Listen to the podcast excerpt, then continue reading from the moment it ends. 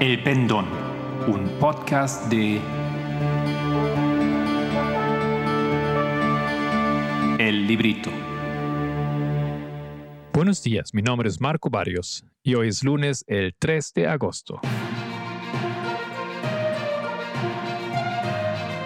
¿Qué pasó la semana pasada en el movimiento?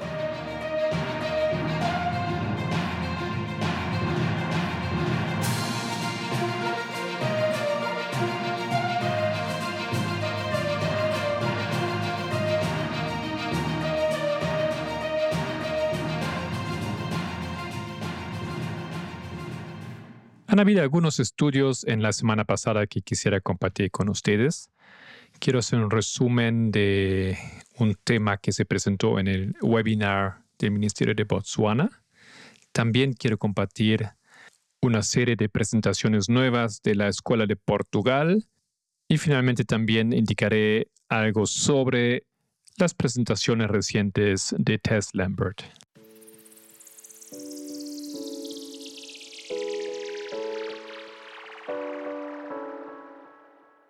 Empezamos con la Escuela de Portugal. En la semana pasada, el Ministerio FIN añadió tres nuevos videos a la lista de los videos de la Escuela de Portugal que había comenzado en marzo de este año.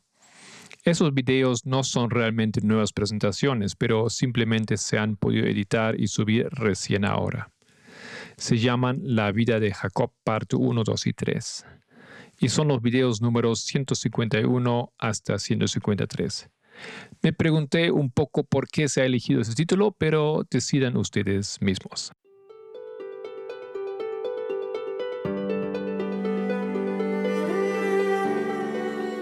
Parminda comienza haciendo un resumen de la presentación 150, que se llama La alegría en las teorías de conspiración. Imaginémonos la línea de los 154.000 con las cuatro etapas. Primera, la etapa o la dispensación de arar, luego de la lluvia temprana, después viene la lluvia tardía y finalmente el tiempo de angustia de Jacob. La fase del tiempo de angustia de Jacob es el efecto de la dispensación anterior, la ley dominical. La ley dominical entonces, o esa fase, llega a ser la causa. La dispensación de la ley dominical, a su vez, es el efecto de la dispensación anterior, la lluvia temprana, que desde luego es también la causa. Tenemos entonces ese punto de vista, causa y efecto, causa y efecto.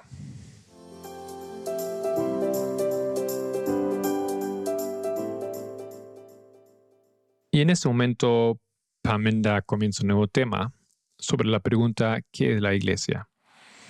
El Nuevo Testamento es Pablo que lleva el Evangelio al mundo. La conferencia, la iglesia organizada, no hace ese trabajo. Más bien ella resiste a esta obra. Por ejemplo, tenemos un texto de Mateos 23:13. Dice, Mas hay de vosotros, escribas y fariseos hipócritas, ¿por qué cerráis el reino de los cielos delante de los hombres? Pues ni entráis vosotros, ni dejáis entrar a los que están entrando. O Hechos 24:14. Pero esto te confieso, que según el camino que ellos llaman herejía, así sirvo al Dios de mis padres, creyendo todas las cosas que en la ley y en los profetas están escritas.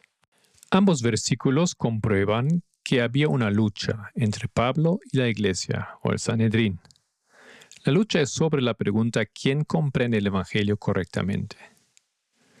Hechos 19:8. Y entrando Pablo a la sinagoga, habló con denuendo por espacio de tres meses, discutiendo y persuadiendo acerca del reino de Dios. Esa división, esa controversia también es visible en Daniel 2, en Apocalipsis 12, Mateo 25 y en primeros escritos 269 en adelante. Ese capítulo se llama El zarandeo.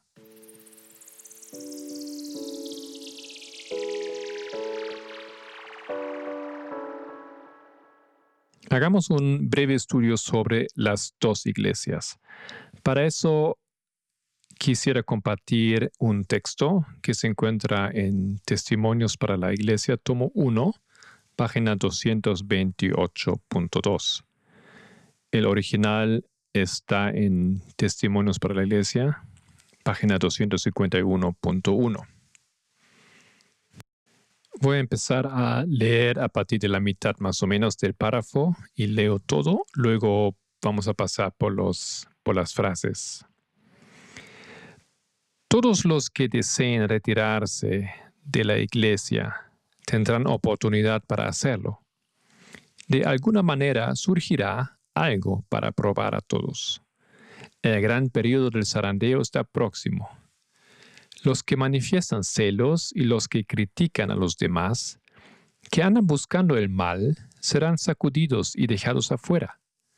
Detestan el reproche y desprecian la corrección. Quienes aman el espíritu del mensaje del tercer ángel no pueden participar el espíritu de R y de su esposa. En la primera frase, Elena White dice, todos los que deseen retirarse de la iglesia tendrán oportunidad para hacerlo. Aquí tengo que insertar en paréntesis una corrección, porque en español dice todo lo que deseen retirarse de la iglesia, no así en inglés. Originalmente aquí dice todos los que deseen retirarse del cuerpo tendrán oportunidad para hacerlo. Los traductores han interpretado las palabras de Leonard White y simplemente han puesto iglesia, entendiendo que cuerpo equivale a iglesia. Tenemos que ver si eso es correcto. Para eso tal vez podemos leer dos textos. 1 Corintios 12, 27.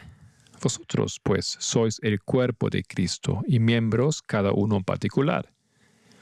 Y el segundo, Efesios 4:12, a fin de perfeccionar a los santos para la obra del ministerio, para la edificación del cuerpo de Cristo. Creo que sí podemos estar de acuerdo con esa interpretación que lo que ella llama el cuerpo simboliza a la iglesia. Y si usamos la imagen de Daniel 2, podemos hacer la pregunta, ¿quién es la montaña? ¿Y quién es la piedra? Vamos a ver que con la ayuda de esa cita de Testimonios para la Iglesia, tomo 1, hace sentido decir que la montaña es el cuerpo. En la cita de Lenoir dice, todos los que deseen retirarse del cuerpo tendrán oportunidad para hacerlo. ¿Hace sentido? ¿Estamos de acuerdo que el cuerpo representa a la iglesia o equivale a la iglesia? Entonces, en ese contexto, otra pregunta. ¿Quiénes son todos? Porque la frase dice, todos los que deseen retirarse del cuerpo o de la iglesia tendrán oportunidad para hacerlo. Gramaticalmente, todos equivale a aquellos que salen.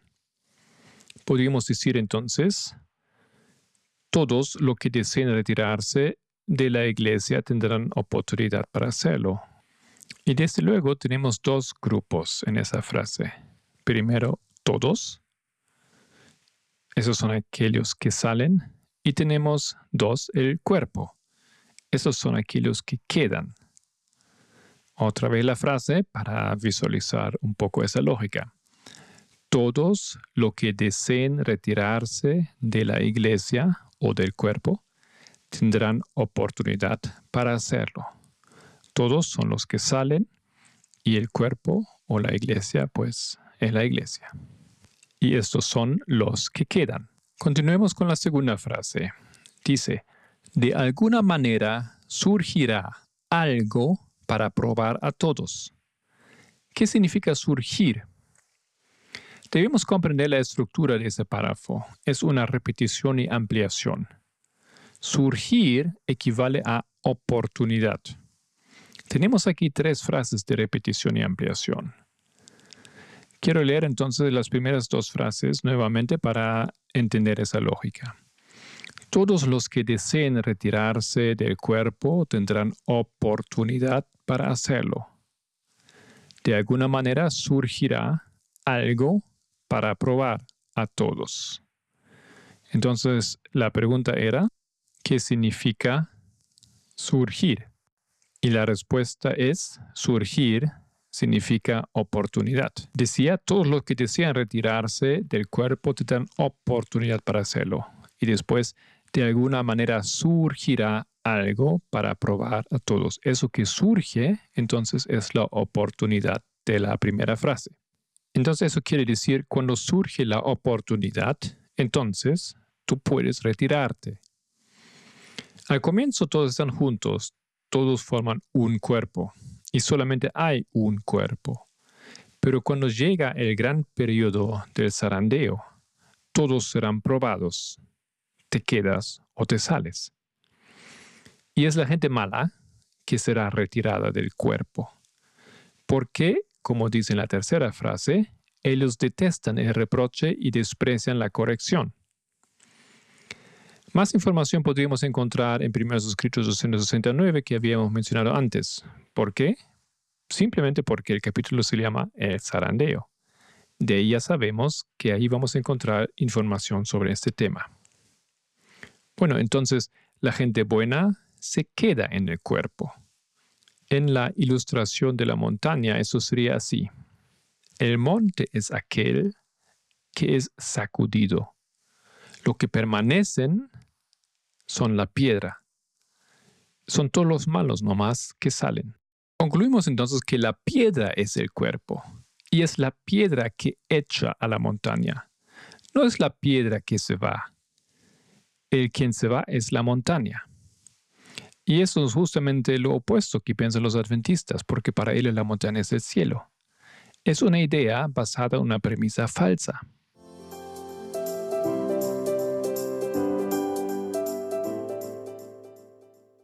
Éfeso. Veremos esa lógica en el ejemplo de la iglesia de Cristo. Éfeso entonces sería el cuerpo que sería sacudido. Eso significa que todos los pecadores salen. Y ellos ya no serían parte de Éfeso, ya no serían parte del, del cuerpo de esa iglesia.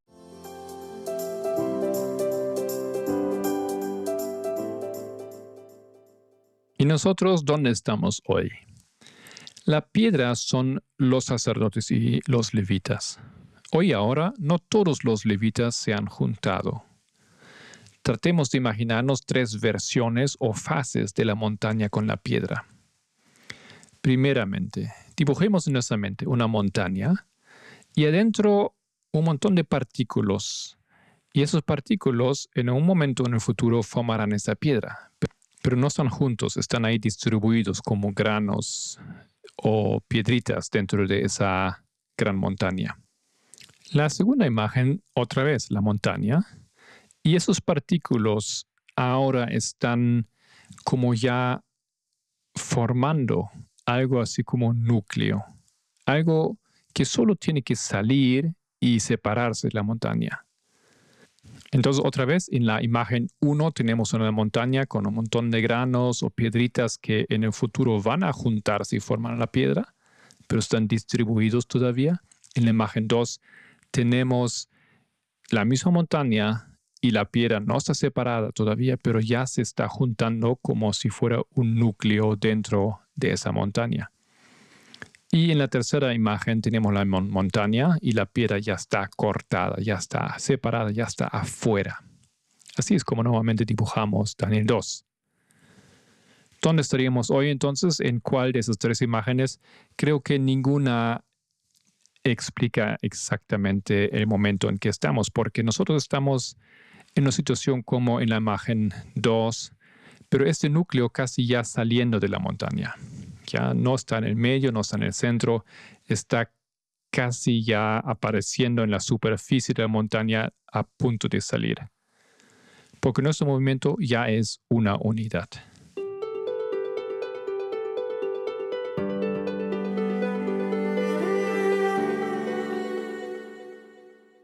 Para finalizar esta presentación, Pamela responde a algunas preguntas. En la última frase, de este texto. ¿Qué quiere decir? La frase dice, quienes aman el espíritu del mensaje del tercer ángel no pueden participar del espíritu de R y de su esposa. Entonces podemos responder aquí que el zarandeo equivale al tercer mensaje angelical, que a su vez es una prueba. En Daniel 2.35 también leemos de una montaña. Eso es la segunda pregunta. Entonces fueron desmenuzados también el hierro, el barro cocido, el bronce, la plata y el oro, y fueron como tamo de las eras del verano. Y se los llevó el viento sin que de ellos quedara rastro alguno. Mas la piedra que hirió a la imagen fue hecha un gran monte que llenó toda la tierra. Bueno, ¿qué es de ese monte o de esa montaña? Hay que decir que no es la misma. ¿No? Esa se forma. Esa montaña es la piedra. Pero antes de que esa piedra o pequeña piedra pueda cubrir toda la tierra, ella tiene que crecer. Y la última pregunta que se hace, si el templo de 1 Corintios 3:16 también es la piedra. Y la respuesta es sí, sí lo es. Gracias por estar con nosotros, el equipo del pendón. Si quieres profundizar con alguno de los temas de este podcast, encuéntranos en www.librito.org.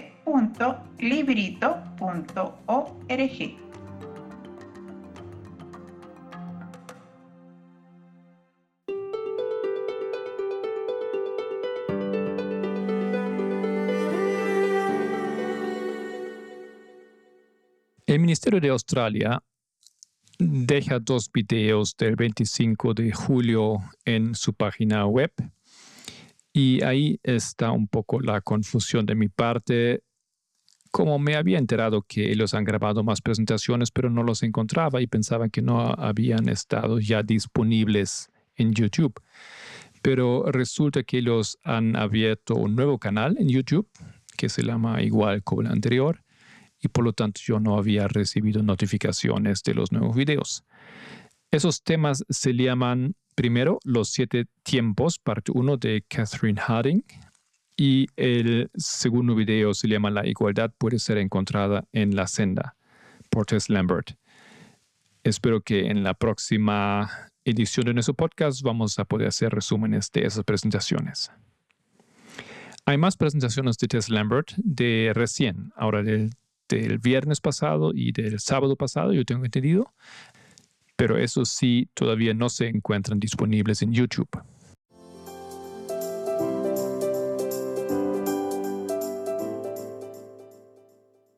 Tal vez recuerdan que habíamos anunciado que en el seminario de, o el webinar del Ministerio de Botswana había tres oradores con tres temas.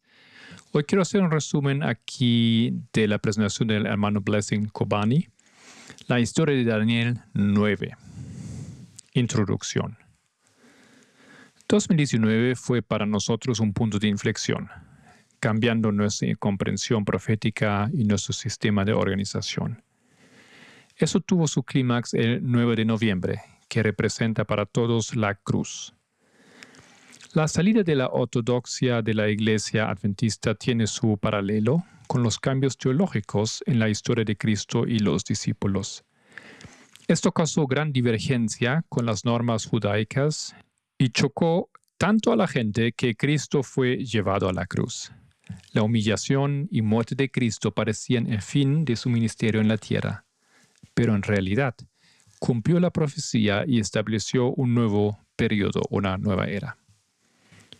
El chasco de los discípulos y la incredulidad de los judíos no tenían excusa, porque la muerte de Jesús y su significado ya estaban delineados en el capítulo 9 de Daniel.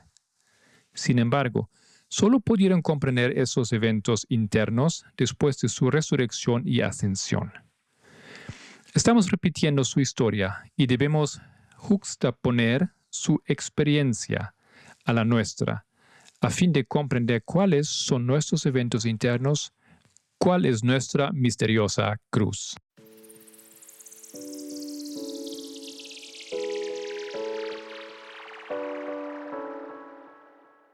La importancia de las líneas de reforma. 1989 fue un año de cumplimientos proféticos. Externamente se cumplió la última parte de Daniel 11:40. E internamente el anciano Jeff empezó a estudiar verdades deseliadas por Dios y fundamentales para este movimiento final. Daniel 11, 40, 45 y el capítulo 12 de Mensajes Selectos, tomo 2. En este capítulo se define profecía como una delineación simbólica de los acontecimientos que conducen al final de la historia terrenal. Además trae luz sobre elementos que constituyen esa delineación, hitos proféticos, su orden y mensajes. La primera línea de reforma que sirvió como modelo para las demás fue la línea de la historia milerista, de que se trata el capítulo 12 de Mensajes Electos Tomo 2. Los mensajes angelicales fueron puestos en su orden como hitos proféticos, a que acompañaban sus efectos. Los tres mensajes estaban seguidos de un cuarto que repetía características de los tres primeros. Luego se entendió el principio de repetición de la historia o la metodología de línea sobre línea. Se vio que la sorprendente analogía es una cita en cada gran movimiento religioso. Conflicto de los siglos 343.1 era obra de Dios y encontraron muchas pruebas para justificar un patrón de repetición en la historia. En paréntesis, Dios empezó a deseliar el patrón con que trabajó generación tras generación para traer luz a nosotros, a quienes la historia es sorprendentemente similar. Lo hizo porque tenemos la misión de completar la obra comenzada por los mileristas. Pero la cosa va más allá de comprender su historia. Cierre paréntesis. El Señor hizo un pacto con Israel antiguo. Cita. Si diereis oído a mi voz y guardareis mi pacto, vosotros seréis mi especial tesoro sobre todos los pueblos. Y vosotros me seréis un reino de sacerdotes y gente santa. Éxodo 19, 5 y 6. Elena White identifica este pacto como teniendo tanta fuerza en su tiempo como lo fue en el Sinaí. Eso está en Manuscritos Liberados, tomo 1, 122.2 y otros lugares también. Tenían el mismo pacto. Ahora eran el nuevo Israel.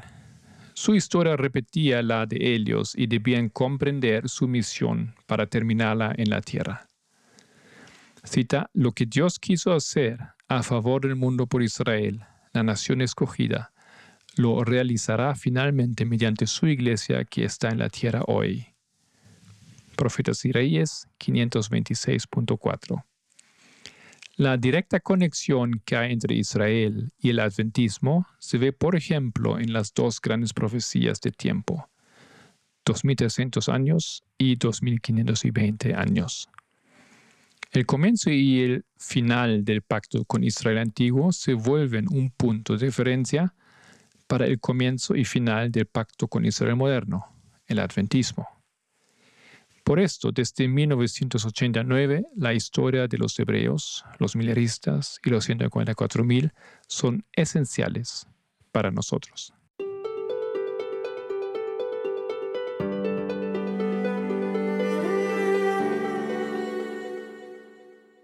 Alfa y Omega, historia de falla y éxito. Jesús declaró, yo soy el Alfa y el Omega, Apocalipsis 1.8, significando que Él era el principio y el fin. Esa idea es expandida por el escrito de Isaías, yo anuncio el fin desde el principio, Isaías 46, versículo 10. El principio de Alfa y Omega es una manifestación del concepto de repetición de la historia. La historia alfa y omega tienen estructuras similares, pero el propósito del pacto fracasa en la historia alfa. Pero entonces debe ser cumplido en la historia omega.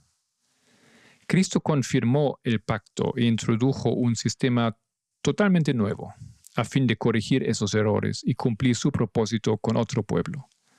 Pasamos del judaísmo al cristianismo.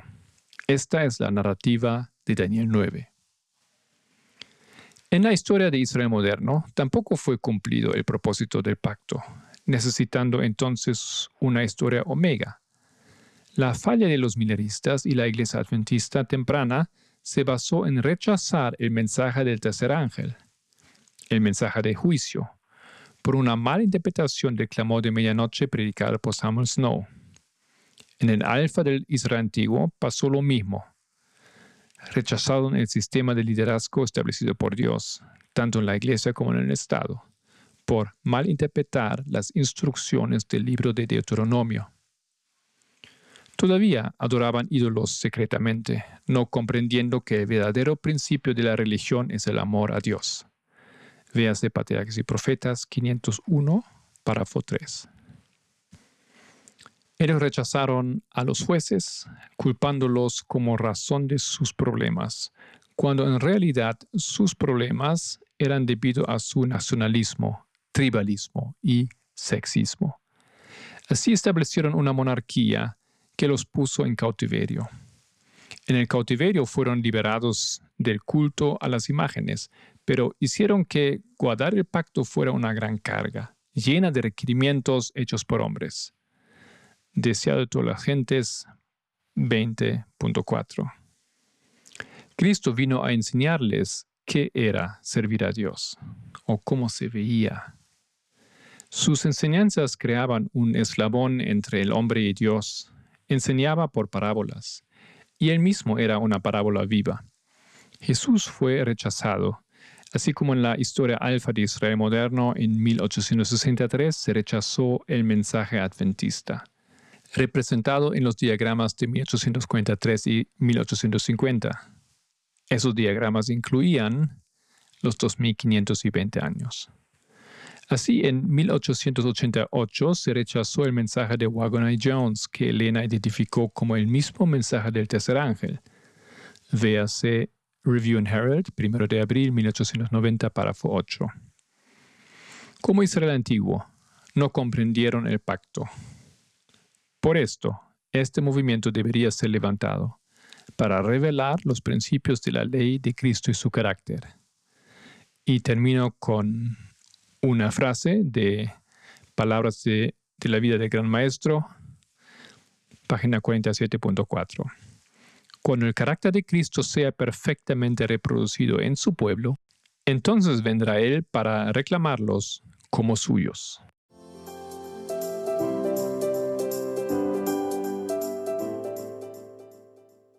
En la semana de estudios, el lunes habíamos continuado estudiando el camino a Cristo con el hermano César y si no me equivoco estamos en la página 26. Miércoles hemos escuchado a Matías Blacut con el tema metodología por parábola. Y jueves estudiamos junto con Marilyn el tema del nacionalismo. El siguiente día, el viernes, teníamos un estreno con Noemí. Ella presentó Dios en las sombras. Hemos visto ahí la historia, especialmente la historia temprana de José, que había sido vendido como esclavo a Egipto. El sábado, hermano César nuevamente tuvo dos presentaciones, la experiencia de los discípulos y yo mismo he presentado, he continuado con mi serie sobre el dispensacionalismo y esta vez cerrando también esa serie Em, hablando el sábado sobre los líderes del dispensacionalismo de hoy en día, parte 2. Esos incluyen nombres como Jerry Falwell, el padre el hijo y especialmente John Hagee. Y luego también hemos visto la conexión al dispensacionalismo de Donald Trump y su equipo, Mike Pompeo y Mike Pence. Lamentablemente no hemos podido subir todos esos videos por un problema técnico que tenemos aquí en casa.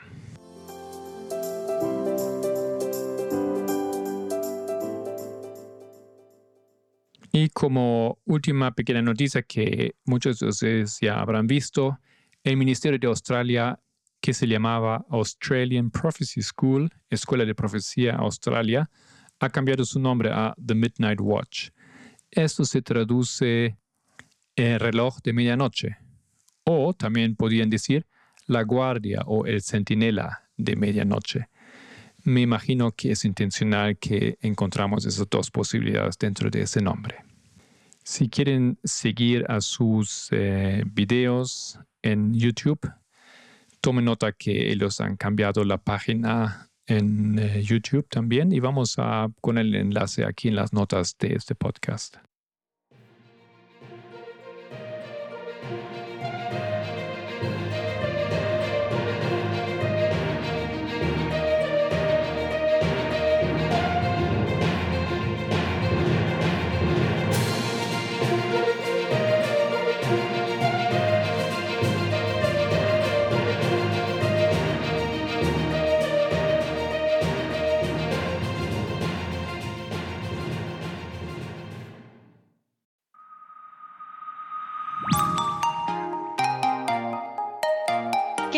La semana pasada en el mundo?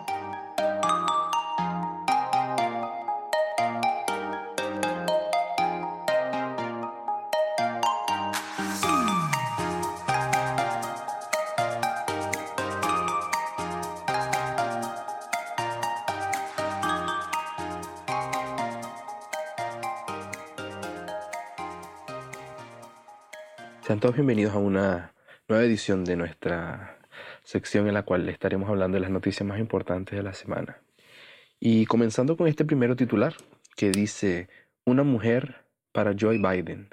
¿Quién será la candidata a vicedemócrata que se conocerá esta semana? El ex vicepresidente de Barack Obama marcha primero en los sondeos y hay gran expectativa por quién le acompañará en su fórmula. Hay una docena de, de preseleccionadas, y, pero solo cuatro parecen ser de las favoritas. Será esta semana. Joe Biden, Joe Biden va a dar a conocer el nombre de quien va a ser su compañera en la fórmula. Un hecho que podría pasar desapercibido por la mayoría de los no estadounidenses, pero que en este momento se vuelve crucial a nivel global. De acuerdo a todas las últimas encuestas, el ex presidente e-, el ex vicepresidente demócrata se encamina a ser el próximo ocupante de la Casa Blanca y su vicepresidenta marcará el signo que le quiere imprimir a su presidencia. Sabemos que será una mujer quien acompaña a Biden. Él lo especificó así durante la campaña y muchos en el partido creen que será afroamericana. A partir de ahí, la lista de candidatas llega a 12 con un círculo cerrado de 4. El resto son apuestas. Es interesante ese punto. Eh, ciertamente las encuestas todas apuntan a una victoria de Joe Biden. Eh, la persona que la acabe escogiendo pues será crucial en cuanto a qué tipo de carácter tendrá su presidencia. Se espera que sea afroamericana, eh, de esa manera se hace incluyente y pues desde su campaña ya había anunciado que sería mujer, en ese sentido más incluyente todavía.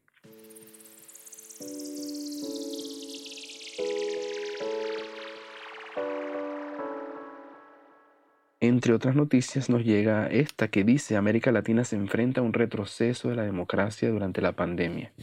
El coronavirus está perjudicando los sistemas de salud y las economías de la región, pero también amenaza sus frágiles libertades políticas.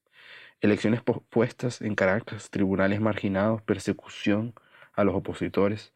A medida que la pandemia del coronavirus arrasa América Latina y el Caribe al cobrar la vida de más de 180 mil personas ya, y destruir el medio de sustento de decenas de millones en la región, también socava las normas democráticas que ya se encontraban bajo presión. Desde el centro derecha hasta la extrema izquierda, los líderes han usado la crisis como excusa para extender sus mandatos, debilitar la, la vigilancia de las acciones gubernamentales y acallar a los críticos, medidas que bajo otras circunstancias serían descritas como autoritarias, antidemocráticas, pero que ahora se presentan como acciones salvadoras necesarias para detener la propagación de la enfermedad.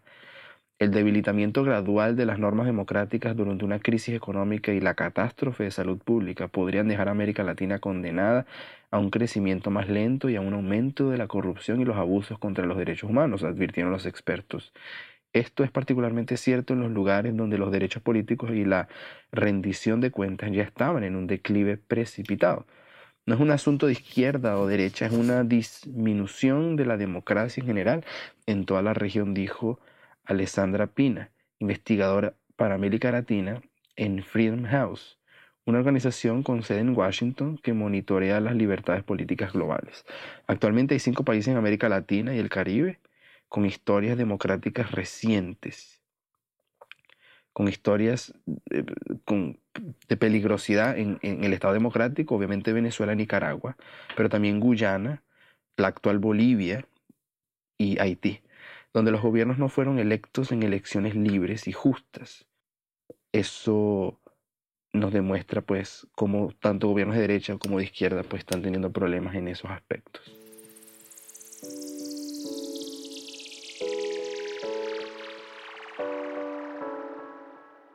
Donald Trump aseguró que en noviembre se vivirá el mayor desastre electoral de la historia. Después del tweet en el que sugería postergar la elección hasta que sea seguro votar en persona, el, el presidente de los Estados Unidos redobló la apuesta con nuevas críticas a la jornada electoral, incluso indicando que podría haber una falsificación de sufragios.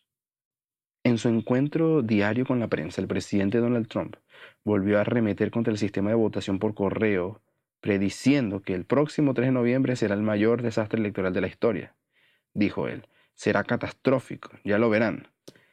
Eh, decía desde la Casa Blanca, tras una reunión de la Asociación Nacional de Organizaciones de Policía. Yo siempre estoy en lo cierto con respecto a estas cosas. Creo que debo estarlo porque si no, no estaría sentado aquí. El argumento de Trump se basa en que varios expertos electorales eh, y el sentido común indican que si millones de personas votan por correo, nunca se llegará a contar todos los votos eh, la misma noche de la elección. Sobre todo si, como probablemente vaya a ocurrir, es una elección muy pareja entre los dos candidatos. Creen que van a enviar cientos de millones de boletas a todos los Estados Unidos y va a salir de inmediato. No, va a conocer no se va a conocer los resultados de la elección por semanas o meses o tal vez años. Quizás nunca conozcan los resultados de esta elección. Eso es lo que me preocupa, que van a arreglarla, la van a falsificar. La gente debe ser inteligente ante eso, agregaba el presidente de los Estados Unidos es una de las alegaciones más fuertes que ha hecho y al mismo tiempo una de las teorías de conspiración más eh, directamente criticadas contra el mandatario que continúa colocando este tipo de alegaciones diciendo de que el medio de votación por correo será fraudulento. Asunto que está probado en los Estados Unidos no poder funcionar, un tipo de eh, fraude electoral de este tipo, pero él continúa con eso eh, preparando el terreno para la desconfianza de los resultados en las elecciones del 3 de noviembre.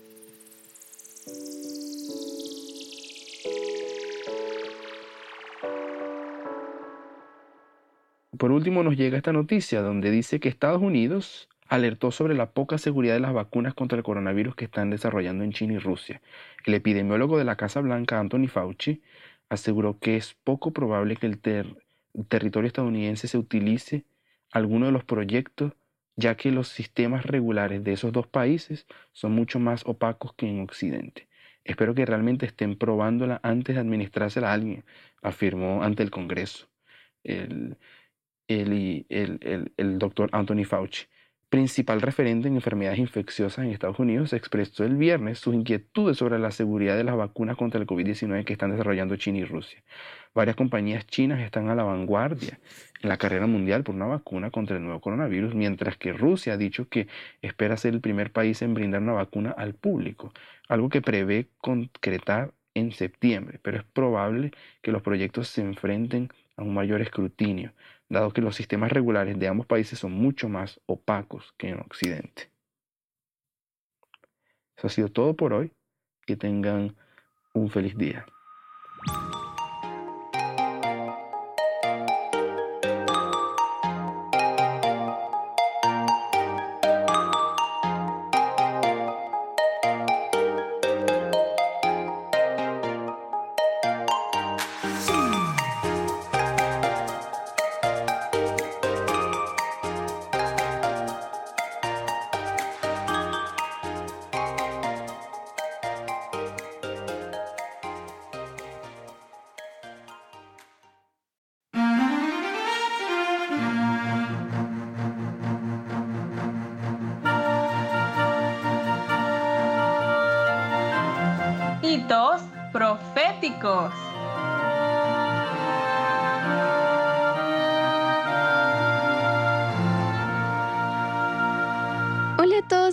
Amigos y hermanos oyentes. Gracia y paz de nuestro Padre y de nuestro Señor Jesucristo. Mi nombre es Solange Araúz y les doy la bienvenida a nuestro segmento de hitos proféticos. En nuestro programa de hoy hablaremos de la relación entre el 11 de septiembre y Apocalipsis 18.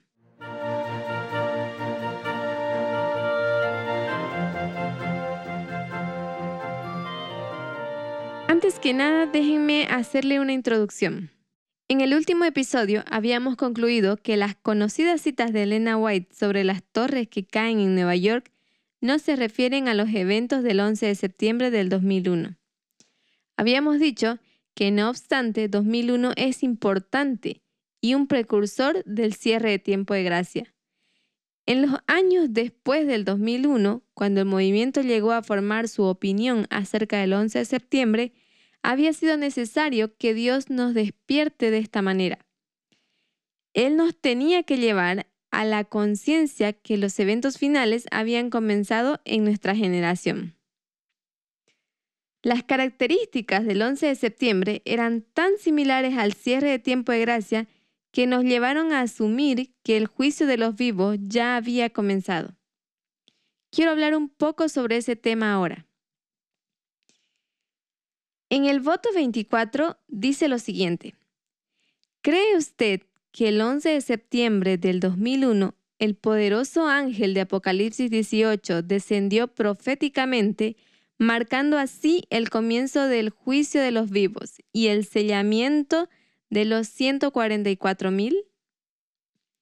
¿Cree usted que al mismo tiempo la lluvia tardía comenzó a gotear sobre los sacerdotes del adventismo llamándolos a purificar el templo de Dios? ¿Cree también que en el mismo momento el tercer ay, siendo representado por el Islam radical, llegó a la historia? Del último de estos tres puntos ya hemos hablado antes.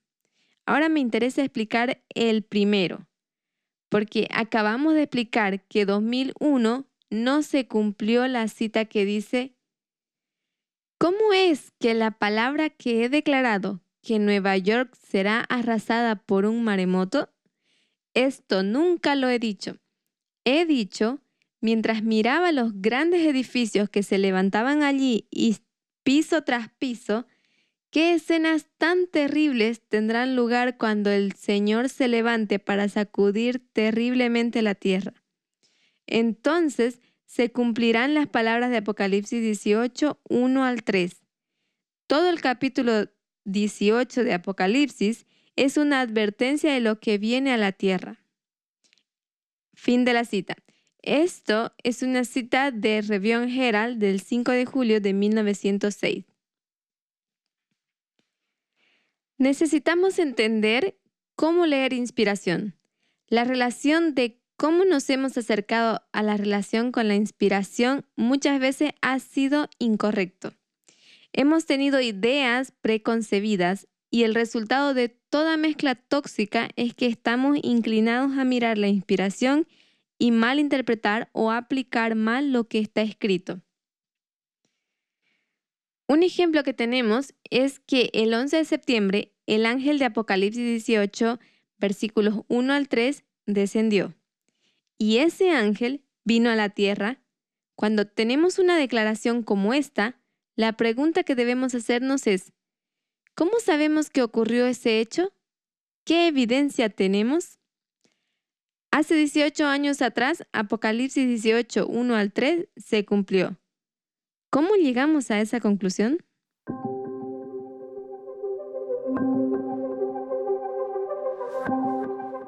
El así dice el Señor de Elena White. De Elena White obtenemos la lógica de que el ángel de Apocalipsis 18 desciende en la ley dominical. En Apocalipsis 18, verso 1 y 2, leemos. Después de esto, vi a otro ángel descender del cielo con gran poder y la tierra fue alumbrada con su gloria. Y clamó con voz potente, diciendo, ha caído, ha caído la gran Babilonia, y se ha hecho habitación de demonios y guarida de todo espíritu inmundo y albergue de toda ave inmunda y aborrecible. Verso 4. Y oí otra voz del cielo que decía, Salid de ella, pueblo mío, para que no seáis partícipes de sus pecados, ni recibáis parte de sus plagas. Estos versículos señalan un tiempo en el porvenir cuando el anuncio de la caída de Babilonia, tal cual fue hecho por el segundo ángel de Apocalipsis 14, verso 8, se repetirá con la mención adicional de las corrupciones que han estado introduciéndose en las diversas organizaciones religiosas que constituyen a Babilonia. Desde que ese mensaje fue proclamado por primera vez durante el verano de 1844. Esto es de Conflicto de los Siglos, página 589, párrafo 2. Continuamos en Conflicto de los Siglos, página 591, párrafo 2. Dice, el sábado será la gran piedra de toque de la lealtad, pues es el punto especialmente controvertido. Cuando esta piedra de toque le sea aplicada finalmente a los hombres, entonces se trazará la línea de demarcación entre los que sirven a Dios y los que no le sirven mientras la observancia del falso día de reposo, domingo, en obedecimiento a la ley del Estado y en oposición al cuarto mandamiento, será una declaración de obediencia a un poder que está en oposición a Dios. La observancia del verdadero día de reposo, sábado, en obediencia a la ley de Dios, será señal evidente de la lealtad al Creador. Mientras que una clase de persona al aceptar el signo de la sumisión a los poderes del mundo, recibe la marca de la bestia, la otra, por haber acogido el signo de obediencia a la autoridad divina, recibirá el sello de Dios. Ella ubica también el comienzo de la caída de la lluvia tardía y el juicio de los vivos, que forma parte del sellamiento en el hito de la ley dominical. Resumido, Elena White ubica los siguientes eventos en la ley dominical. Primero, fin de la lluvia temprana. 2. Comienzo de la lluvia tardía. 3. El comienzo del juicio de los vivos. Y cuarto, el descenso del ángel de Apocalipsis 18. Estos eventos, el movimiento ha asociado con el hito del 11 de septiembre. ¿Cómo puede ser esto? ¿Y ¿Qué es correcto? Hemos hecho la conexión de la lluvia tardía con el 11 de septiembre, aunque Elena White nunca hizo esto. Lo hicimos con la ayuda de las dos citas que ya fueron mencionadas en el último episodio, que son Testimonios para la Iglesia, tomo 9, página 11, y Notas biográficas 451 pero la original la encontramos en Review and Herald el 5 de julio de 1906. Aquí, Elena White asocia la caída de las torres en Nueva York, el castigo de Dios sobre los humanos, fuego, bomberos, que no pueden hacer nada con el ángel de Apocalipsis 18. Aunque entendemos que estas citas no son profecías directas de los eventos del 2001 en Nueva York, sí hemos podido hacer esta aplicación para poder entender que 2001 era un precursor y un hito importante en la línea de nuestra generación. Recuerden que el modelo agricultural demanda este hito. Esto quiere decir que podemos asociar todas las características de la ley dominical también con el 11 de septiembre. Una vez que hemos podido transferir el comienzo de la lluvia y el descenso del ángel de Apocalipsis 18, ahora también podemos asociar el comienzo del juicio de los vivos con 11 de septiembre. Por lo tanto, solíamos enseñar que el juicio de los vivos comienza el 11 de septiembre.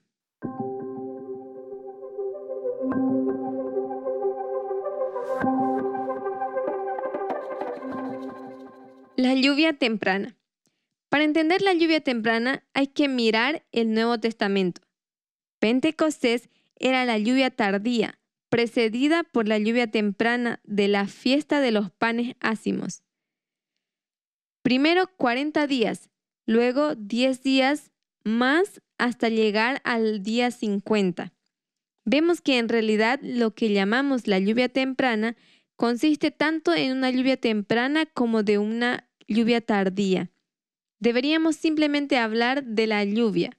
Esa lluvia viene en dos pasos. Veamos la lluvia tardía. Dos mil años después de Cristo, ubicamos la lluvia tardía, fiel al principio de que la lluvia viene en dos pasos. Pero como la lluvia temprana del tiempo de Cristo consiste en dos pasos, la lluvia tardía de nuestra generación también viene en dos partes. O sea, la lluvia tardía de hoy tiene primero un goteo y luego una lluvia sin medida. Por esto, el voto 24 dice, ¿cree usted que al mismo tiempo, el 11 de septiembre, la lluvia tardía comenzó a gotear sobre los sacerdotes? Esto quiere decir que aunque en 2001 empezó la caída de la lluvia tardía, es en realidad la primera parte, el goteo de la lluvia que comenzó a caer en este momento, o también la lluvia temprana de la lluvia tardía. Primero, el lugar correcto para ubicar el ángel de Apocalipsis 18 es la futura ley dominical. 2. Aunque es correcto transportar y aplicar los atributos de la ley dominical al 11 de septiembre, hay que tomar en cuenta el siguiente problema. Con cierta razón, algunas personas habían dicho que 2001 fue una ley dominical.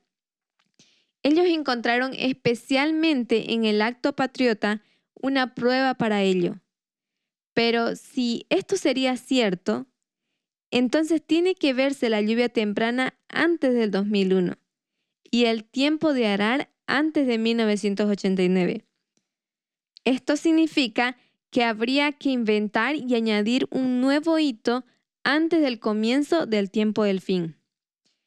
Future for America actualmente tiene este problema. El acto patriota tendrá algunos atributos para asociarlo con la ley dominical, pero no tiene suficiente integridad. Tercero, no obstante, los atributos de la ley dominical, el ángel de Apocalipsis 18, la lluvia tardía y el juicio de los vivos de la ley dominical, bien pueden aplicarse a 2014. Y en este caso, no habría problemas con el modelo agricultural. Podemos ubicar con buena razón todos los cuatro criterios en este hito y concluir que 2014 es la ley dominical para los sacerdotes. 4. Mientras tanto, la ley dominical es el momento cuando el ángel de Apocalipsis 18 desciende para los 144.000. 5. Aunque pueda parecer que hay un conflicto entre 2001 y 2014, estos dos hitos armonizan en referencia al ángel de Apocalipsis 18 en la línea de los sacerdotes. Primero, 2001 es la llegada del mensaje del segundo ángel. Segundo, 2014 es el mensaje del segundo ángel recibiendo poder. 6. En la línea de los 144.000, el hito de la ley dominical sería cuando el segundo ángel recibe poder. Gracias por estar con nosotros, el equipo del pendón. Si quieres profundizar con alguno de los temas de este podcast, encuéntranos en www.librito.org.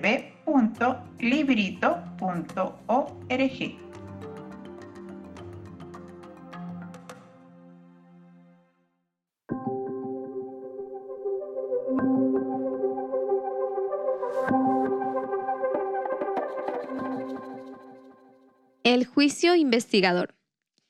Quiero terminar explicando por qué decimos que el 11 de septiembre comenzó el juicio investigador. Déjenme darle una serie de características de esto. Primero, una persona es nacida en el bautismo. En la línea, esto es el 11 de septiembre. Por lo tanto, a partir de este momento se toma nota de nuestras acciones. En algún momento tiene que terminar este proceso. El 11 de septiembre, las páginas de nuestros libros son blancas. Desde el 11 de septiembre hasta el 2014, que es la ley dominical, se han llenado las páginas. En la ley dominical se revisan las acciones. Este modelo es tomado directamente del modelo del santuario. El voto 24 no se refiere al juicio investigador que en Daniel 7, sino es la parte de tomar notas de la primera investigación. El juicio consiste en dos pasos. Primero, tomar notas, que en inglés sería record taken, o lo que nosotros llamamos reunir evidencia. Dos, la investigación, que se va a llevar a cabo en base a la evidencia reunida. En 2014, la ley dominical comienza el juicio investigador. Elena White coloca este juicio igualmente en la ley dominical.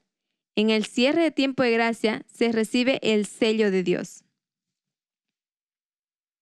Resumiendo, vamos a tratar de imaginarnos una línea donde tenemos los tres hitos. Primero, 11 de septiembre. Segundo, ley dominical. Y tercero, cierre de tiempo de gracia. Desde el 11 de septiembre al cierre de tiempo de gracia, todo ese periodo es el periodo donde se lleva a cabo el juicio. Pero necesitamos ser más específico. Vemos que el juicio viene en tres partes. Del 11 de septiembre a la ley dominical es el juicio donde comienza a reunir la evidencia. Desde la ley dominical al cierre de tiempo de gracia comienza el juicio investigativo sobre los vivos. Y el cierre de tiempo de gracia es donde se ejecuta el juicio ejecutivo. Entonces vemos que el juicio tiene tres partes. Primero, reunión de evidencia. Dos, juicio investigativo. Y tres, juicio ejecutivo. Por lo tanto, podemos sí decir que el ángel de Apocalipsis 18 desciende el 11 de septiembre, pero debemos destacar que su obra es dar inicio al juicio donde se reúne la evidencia. En la ley dominical es el empoderamiento del ángel de Apocalipsis 18 y lo marcamos como el comienzo del juicio investigativo. Y ese juicio investigativo llega a su final en el cierre de tiempo de gracia. Y el cierre de tiempo de gracia es donde se ejecuta el juicio ejecutivo, se ejecuta la sentencia. De esta manera podemos marcar del 11 de septiembre a la ley dominical el comienzo de la lluvia temprana y de la ley dominical al cierre de tiempo de gracia el periodo de la lluvia tardía. De esta manera hemos llegado al final de nuestro segmento. Les deseamos una feliz semana y que Dios los bendiga.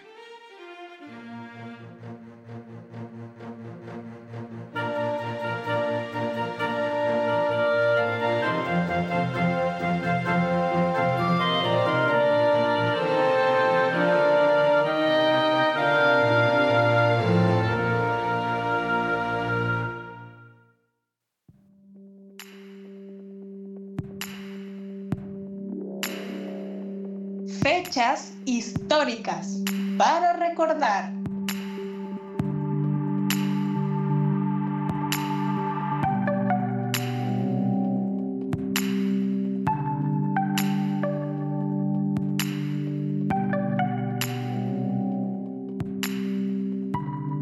Saludo fraternal por parte del equipo del Pendón. Mi nombre es César Rivas y en esta ocasión vamos a hacer una revisión de aquellos eventos que supusieron ser trascendentales en la historia, impactando directamente en el desarrollo de la nuestra. Los invitamos a que nos acompañen a nuestra sección de eventos históricos.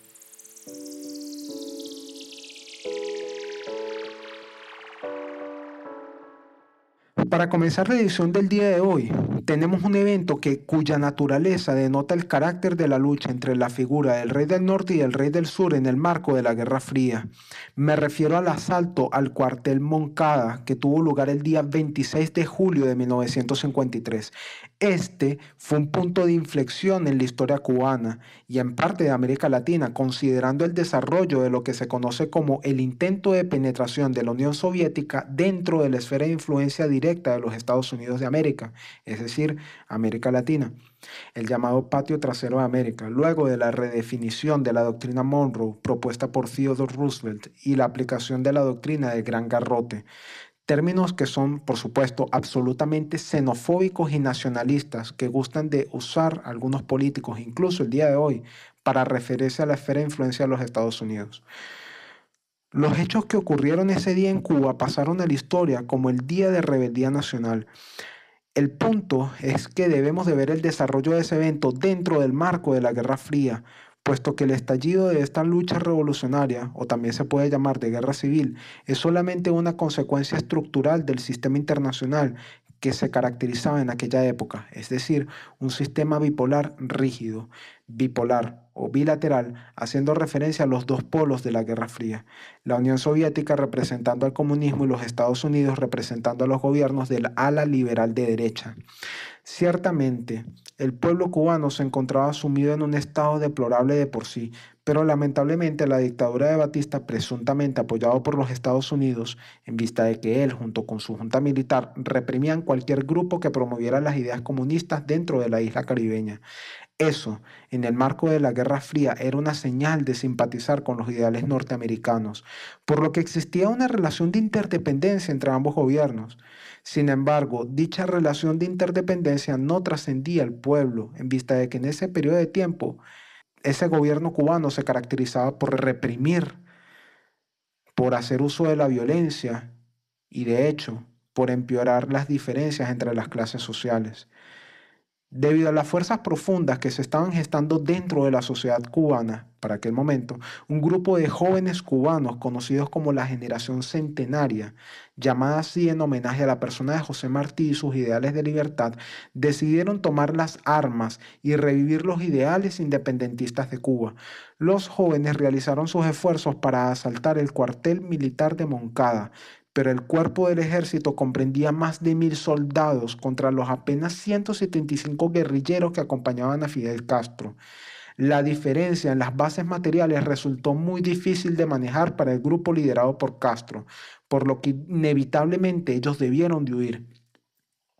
A pesar del fracaso militar de ese momento, se puede decir que el 26 de julio fue la construcción de un nuevo camino para el pueblo de Cuba, que marcó el inicio de una nueva concepción de lucha y creó las condiciones para el desarrollo de la revolución cubana. La no consecución de los planes fue un fracaso militar, pero se llegó a articular como un éxito moral y político al marcar la ruta de los guerrilleros que culminó con el triunfo de la revolución. Ahora bien, solo para destacar el importante rol de las guerras periféricas o guerras por procuración, como también se conocen, debo decir que la victoria de la revolución en Cuba definitivamente fue una victoria para el rey del sur de aquella coyuntura. El por qué se debe a que a partir de ese momento Cuba iba a comenzar a ser una pieza fundamental para la Unión Soviética a la hora de querer exportar el modelo comunista en la región latinoamericana, siendo el espacio donde los futuros líderes guerrilleros se irían a preparar para planificar escenarios de revolución en distintos países de América Latina. Además de eso, se debe destacar también los eventos que tuvieron lugar durante la conocida crisis de los misiles cubanos, siendo el punto de mayor tensión en la historia política militar de la humanidad, donde los Estados Unidos y la Unión Soviética estuvieron a punto de hacer uso de su arsenal nuclear por primera vez en toda su historia, rompiendo entonces el esquema de pensamiento militar de destrucción mutua asegurada que para ese entonces imperaba. Bien, eso es todo por el día de hoy. Los esperamos entonces en la próxima edición y gracias por acompañarnos.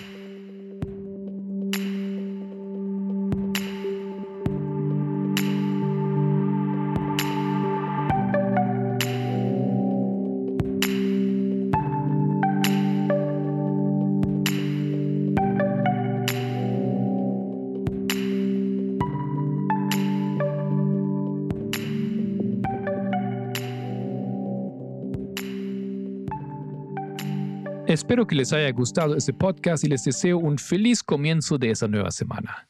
Me despido cordialmente en el nombre de todo el equipo del Pendón. Que Dios le bendiga y hasta la próxima.